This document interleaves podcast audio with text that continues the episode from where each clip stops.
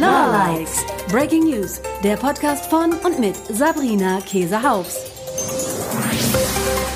Hallöchen, ihr Lieben. Ich bin's wieder, eure Sabrina Käsehaufs von Lawlikes. Und es gibt jetzt ein neues Format, habe ich mir überlegt, und zwar Breaking News.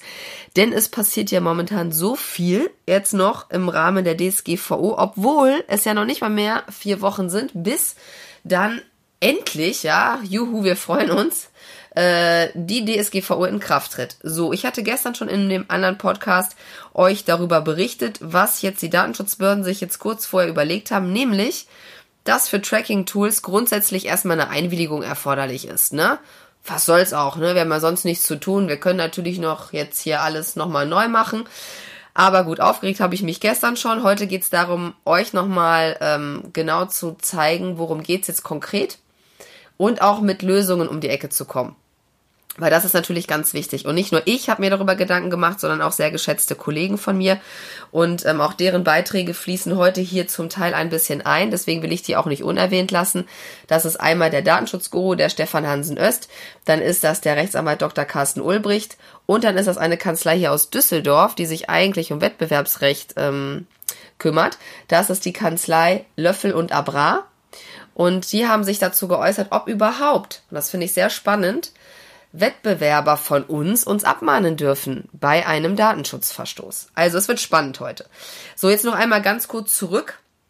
Die DSK, ja, der Zusammenstoß von den Datenschutzbehörden, Landesdatenschutzbehörden und dem Bundesdatenschutzbeauftragten und so weiter haben zusammengesessen und jetzt gesagt, also, in Bezug auf Cookies.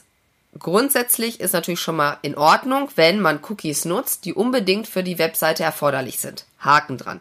Was auch klar ist, wenn man eben einen Shop beispielsweise hat, die Shop-Software und alles, damit eben diese Kaufabwicklung stattfinden kann, auch okay, Haken dran.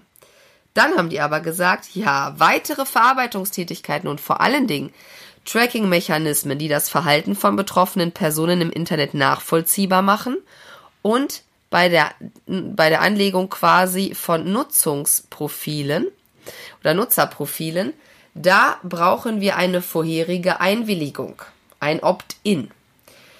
Das hat uns echt alle in eine Starre versetzt, erstmal kurzfristig, bis wir uns dann wieder gesammelt hatten und gesagt haben, so, ganz ruhig, wir gucken uns das jetzt einmal ganz genau an. Grundsätzlich ist ja klar, was sind personenbezogene Daten? Sind natürlich auch IP-Adressen, auch wenn sie pseudonymisiert sind, ja, auch Cookie-IDs und so weiter. Das heißt, grundsätzlich erstmal ist klar, wir brauchen eine, eine Grundlage, warum wir diese personenbezogenen Daten verarbeiten können. Da kommen im Prinzip nur drei oder eigentlich auch nur zwei in Frage. Einmal die Einwilligung, das ist natürlich nicht so super sexy, weil wir uns dann denken, klasse, ne? wenn wir jetzt erstmal alle Tracking-Tools, die wir auf der Seite haben, dafür jetzt einzelne äh, Felderchen bauen und dann jeder Nutzer, der auf die Seite kommt oder Besucher erstmal 20 Sachen anklicken muss, ist das natürlich echt mehr als schlecht. Das heißt, wir wollen entweder Vertrag, das ist aber eben auch nur im Prinzip möglich, wenn wir an einen Shop denken, vielleicht noch, wenn jemand schon mal was in den Warenkorb gelegt hatte dann doch nicht gekauft hat, da könnte man noch begründen, gut, das ist schon fast vorvertraglich, aber dann wird es auch dünn. Das heißt, die Norm, die uns hier das Tracking und die Nutzerprofile ermöglichen kann, ist der Artikel 6 Absatz 1 in dann der Form F, also Buchstabe F. So, das ist nämlich das berechtigte Interesse. Beim berechtigten Interesse muss man sich das so vorstellen, wie auf so einer Waage. Ne? Das heißt, wir müssen immer abwägen im Einzelfall, ist unser Interesse jetzt höher, ja, die Daten zu bekommen, zum Beispiel zu Marketingzwecken, oder ist das Interesse von dem, dem die Daten gehören, ja, dem Besucher der Webseite höher, dass wir die Daten nicht bekommen, beziehungsweise dass er eben irgendwie da geschützt wird. Das ist also mal grundsätzlich so eine Art der Abwägung. Es ist so, dass wir es nicht dürfen, wenn die Interessen des Betroffenen überwiegen. Wenn das gleich ist, sozusagen die Waage ausgeglichen ist, dürfen wir. Das ist schon mal gut. Ne? Also wir müssen jetzt nicht in total, dass wir sagen, boah, wir haben so ein viel höheres Interesse. Nein, es reicht. Wenn es ausgeglichen ist, dann geht der Punkt in dem Fall an uns. So, das ist schon mal gut. Das heißt, berechtigtes Interesse würde gehen. Und, das ist sehr nice, in Erwägungsgrund 47 wird auch erwähnt, dass Direktmarketing ein berechtigtes Interesse ist. So, das ist also schon mal richtig gut an der Stelle. Das heißt, berechtigtes Interesse würde dann eben in dem Fall auf jeden Fall ausreichend sein. So, jetzt gucken wir uns das mal weiter an. in Artikel 21 DSGVO, das ist eine Norm, die dem Betroffenen von den Daten erhoben werden, ein Widerspruchsrecht einräumt. Das heißt, er kann sagen, ich möchte das nicht mehr, dass von mir Daten erhoben werden. Und da steht explizit drin, dass das für Leute gilt oder für Personen gilt, wo wir aufgrund des berechtigten Interesses die Daten erheben dürfen. Das heißt, als Beispiel, ich habe jetzt ein Tracking-Tool und ich habe ein berechtigtes Interesse daran, das heißt, ich habe eben keine Einwilligung, dann muss ich dem anderen, was auch völlig okay ist, ein Widerspruchsrecht sozusagen geben. Das heißt ja aber auch dann, im Umkehrschluss, dass schon der Gesetzgeber davon ausgeht, dass wir eben nicht immer eine Einwilligung haben und diese auch nicht immer brauchen.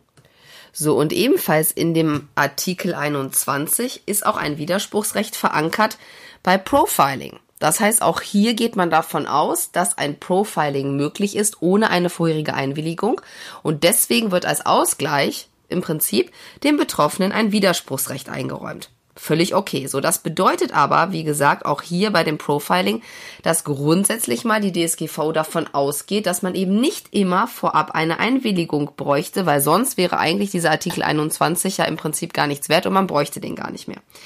So, das ist also mal eine gute Argumentationsgrundlage, die man sicherlich auch einem Abmahner um die Ohren klatschen könnte. Nichtsdestotrotz ist das eben noch alles nicht in trockenen Tüchern. Das muss man auch ganz klar sagen. Das heißt, die Frage, die sich jetzt stellt, ist, was sollen wir denn jetzt machen? Ne? Also im Prinzip würde ich vorschlagen oder sollte man nochmal sämtliche Tools auf eurer Seite nochmal anschauen. Und zwar ähm, im Hinblick darauf, dass man sagt, welche Daten jetzt genau werden da sozusagen erhoben und wie würde da eine Interessenabwägung aussehen. Das heißt als Beispiel, wir nehmen jetzt mal Google Analytics oder Matomo, ne, also ehemals Piwik.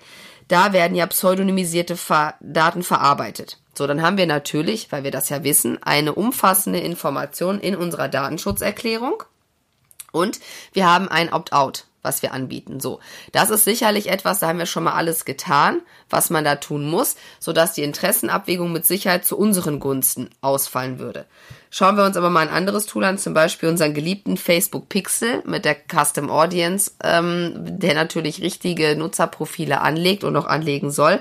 Da haben wir ein umfassendes Profiling. Ne? Wir haben also wirklich, also mehr geht ja schon fast nicht. Wir haben wirklich die gesamte äh, Journey quasi von den Personen im Internet. Ne? Wo waren die? Was haben die da gemacht? Wo haben die drauf geklickt und so weiter? Wann haben die da drauf geklickt?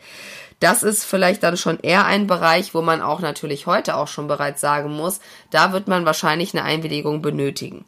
Das heißt, ihr müsstet einmal komplett alle Sachen nochmal angucken und dann selber entscheiden, das ist am Ende des Tages wie immer eine kaufmännische Entscheidung, Entscheidung, gehe ich das Risiko ein, dass ich eine mögliche Abmahnung kassiere oder ist mir das doch hier erstmal zu heiß und ich warte ab, bis dann die Gerichte was entscheiden. Jetzt kommen wir zu dem Punkt, was natürlich auch total wichtig ist. Ja, was passiert denn? Ne, also was kann passieren, wenn ich mich nicht daran halte, beziehungsweise wenn ich diese Interessenabwägung, die ihr übrigens bitte, bitte, bitte dokumentieren solltet. Ne? Ihr solltet reinschreiben, auch in die Datenschutzerklärung, warum nutzt ihr diese Tools? Ne? Also was bringen die euch? Ne? Damit man das eben schon mal auch nach außen hin ganz klar zeigt, dass man sich da hier auseinandergesetzt hat und dass man eben auch eine Interessenabwägung vorgenommen hat und nicht einfach Tools benutzt, ja, weil man Bock hat und dann schreibt man einfach nur Ziffer F rein und Ende, sondern da würde ich jetzt schon sagen, da muss man sich ein bisschen, mal ein bisschen den Grips anstrengen und auch sich überlegen, warum mache ich das denn? Ne? Weil sonst kann natürlich eine Behörde nachher sagen, ja, Ne, wer sich da noch nicht mehr Gedanken drüber macht und wenn sie noch nicht mal sagen können, dass sie oder noch nicht mehr nachweisen können, dass sie überhaupt mal eine Interessenabwägung durchgeführt haben, dann wird das hier vielleicht zu ihren Lasten ausgelegt. Also da bitte macht euch da Gedanken, warum ihr diese Sachen braucht. Alles klar, was ihr nicht braucht, aber das meiste will man natürlich auch behalten, kann man runterschmeißen. Bei den anderen Sachen muss man eben gucken. Jetzt ist natürlich die Frage, was passiert. Ne? Was passiert, wenn ich jetzt einfach den Facebook Pixel schön weiter nutze und ich mache gar nichts? Dann ist das so, dass natürlich klar die Bußgelder, die eben in der DSGVO hinten sowieso drinstehen, ne, uns ereilen könnten, wobei das sehen auch viele Kollegen genauso wie ich und davon bin ich auch überzeugt, dass die Datenschutzbehörden hier gar nicht mal das Problem sind. Sondern das Problem sind natürlich die Abmahner. Und jetzt stellt sich ja die interessante Frage, und da gibt's eben einen sehr schönen Artikel von der Kanzlei aus Düsseldorf. Ähm, kann man überhaupt, also sind überhaupt Verstöße gegen die DSGVO wettbewerbswidrig? Ne? Weil nur dann kann ja ein Konkurrent von uns gegen uns was machen, ne? weil er ist selber nicht betroffen und er ist auch kein Verband. Das hatte ich schon mal euch erklärt, dass jetzt auch Verbände die keine Gewinnerzielungsabsicht haben. Das ist ganz wichtig.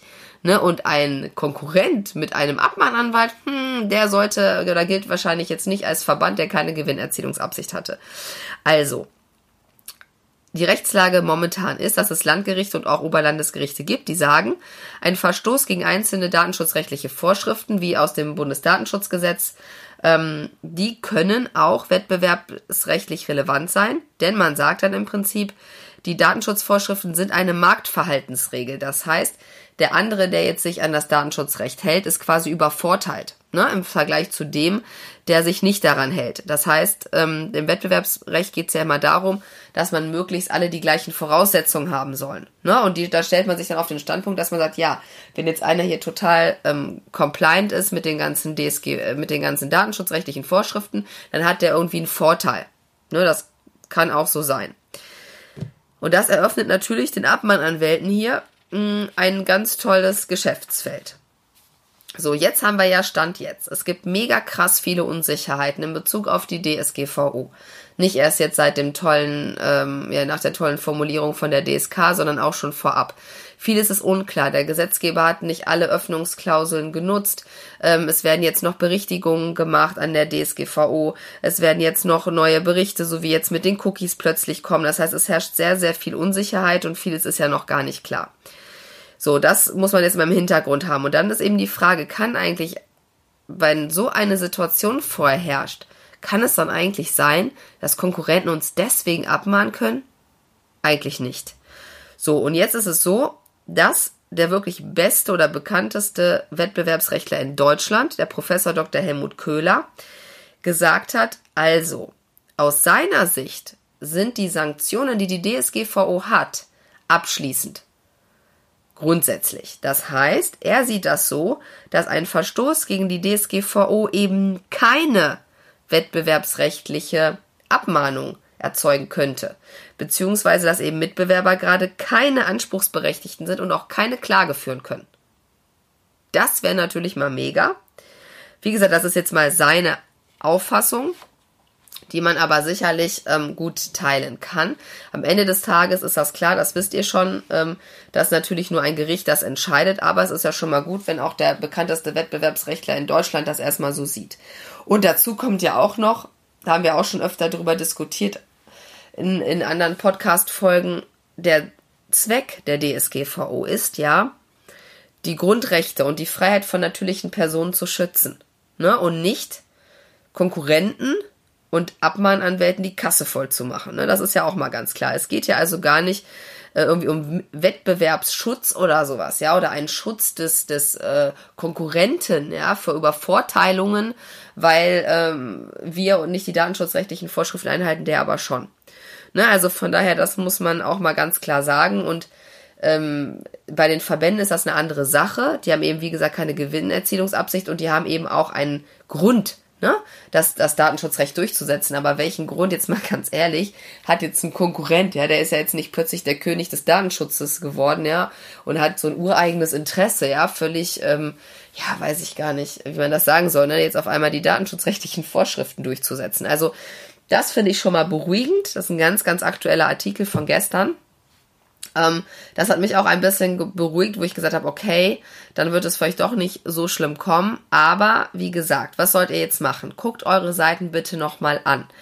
Schaut, dass ihr guckt, was für eine Abwägung könnt ihr da machen. Bei Tools wie Google Analytics ähm, und auch bei ehemals Piwik gehe ich davon aus, dass es auch in Ordnung ist, diese ohne Opt-in zu verwenden, wenn man in der Datenschutzerklärung äh, das erwähnt, wenn man einen AV Vertrag mit den ähm, Anbietern hat, wenn man bei Google eben alle datenschutzrechtlichen Voreinstellungen so macht, dass eben wirklich alles pseudonymisiert ist und da eben alles sozusagen abgesichert ist. Bei anderen Tools, das habe ich aber auch schon vorher so gesagt, oft bei Facebook Pixel mit der Custom Audience oder mit der Lookalike-Geschichte, da ist auch aus meiner Sicht eine Einwilligung erforderlich, war es eigentlich schon die ganze Zeit.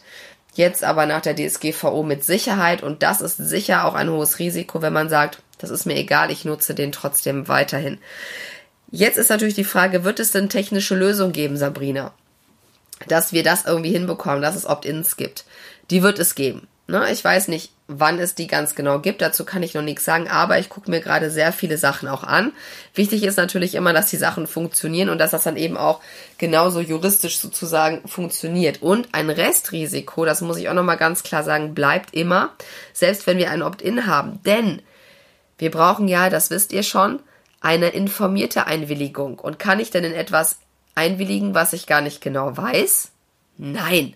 Das heißt aber, wenn wir doch gar nicht wissen, was Google, Facebook und die anderen alle ganz genau mit den Daten machen, kriegen wir sowieso nie eine 100% Einwilligung hin. Ne, also das ist immer so ein, so ein ganz, ganz minimales Restrisiko, was wir sowieso noch haben. Ansonsten gehe ich davon aus, dass es technische Lösungen geben wird. Ja, dass wir eben so eine Kombination dann haben werden auf den Seiten perspektivisch mit Opt-ins und Opt-outs sozusagen da, wo ja, welches erforderlich ist, oder eben wirklich komplett einen Layer auf die ganze Seite, dass man eben wirklich nur die, die Leute noch auf die Seite lässt, die eben dann auch mit den äh, Tracking-Geschichten einverstanden sind, wenn eben auch unser Businessmodell darauf äh, beruht. Ne? Wobei auch da muss man sagen, wie bei der Interessenabwägung auch, da bin ich auch felsenfest von überzeugt, dass es da sehr, sehr gute Argumente gibt, gerade für uns im Online-Business-Bereich, dass eben für uns es sehr, sehr entscheidend ist, dass wir Direktmarketing und auch Profiling in gewissem Umfang machen dürfen, weil ansonsten wirklich auch unsere Geschäftsmodelle ne, ähm, im Prinzip nicht mehr funktionieren würden. Und da wird sicherlich ähm, in der Interessenabwägung das für uns dann höher oder auch anders bewertet, als jetzt bei einem ganz normalen Unternehmen, ne, das eben lokalen Geschäft hat und ähm, eben nur eine Webseite hat, um sich da irgendwie vorzustellen oder wie auch immer. Aber man weiß es nicht. Ähm, ich halte euch da weiterhin auf dem Laufenden. Es wird jetzt regelmäßig solche Breaking News geben. Ähm, ansonsten freue ich mich natürlich, wenn wir über dieses Thema diskutieren. Wenn ihr mich auf meiner Seite besucht unter www.lawlikes.de. Da gibt es auch einige Produkte rund um die DSGVO, die euch da absichern. Also schaut da immer mal wieder rein. Es gibt immer mal wieder neue Sachen. Und dann auch hoffentlich bald technische Lösungen, damit wir uns einfach nicht mehr den Kopf zerbrechen müssen, ja, in Bezug auf die DSGVO. Das wäre doch schön. Also in diesem Sinne, ihr Lieben, bis ganz bald, eure Sabrina. Tschüss, tschüss.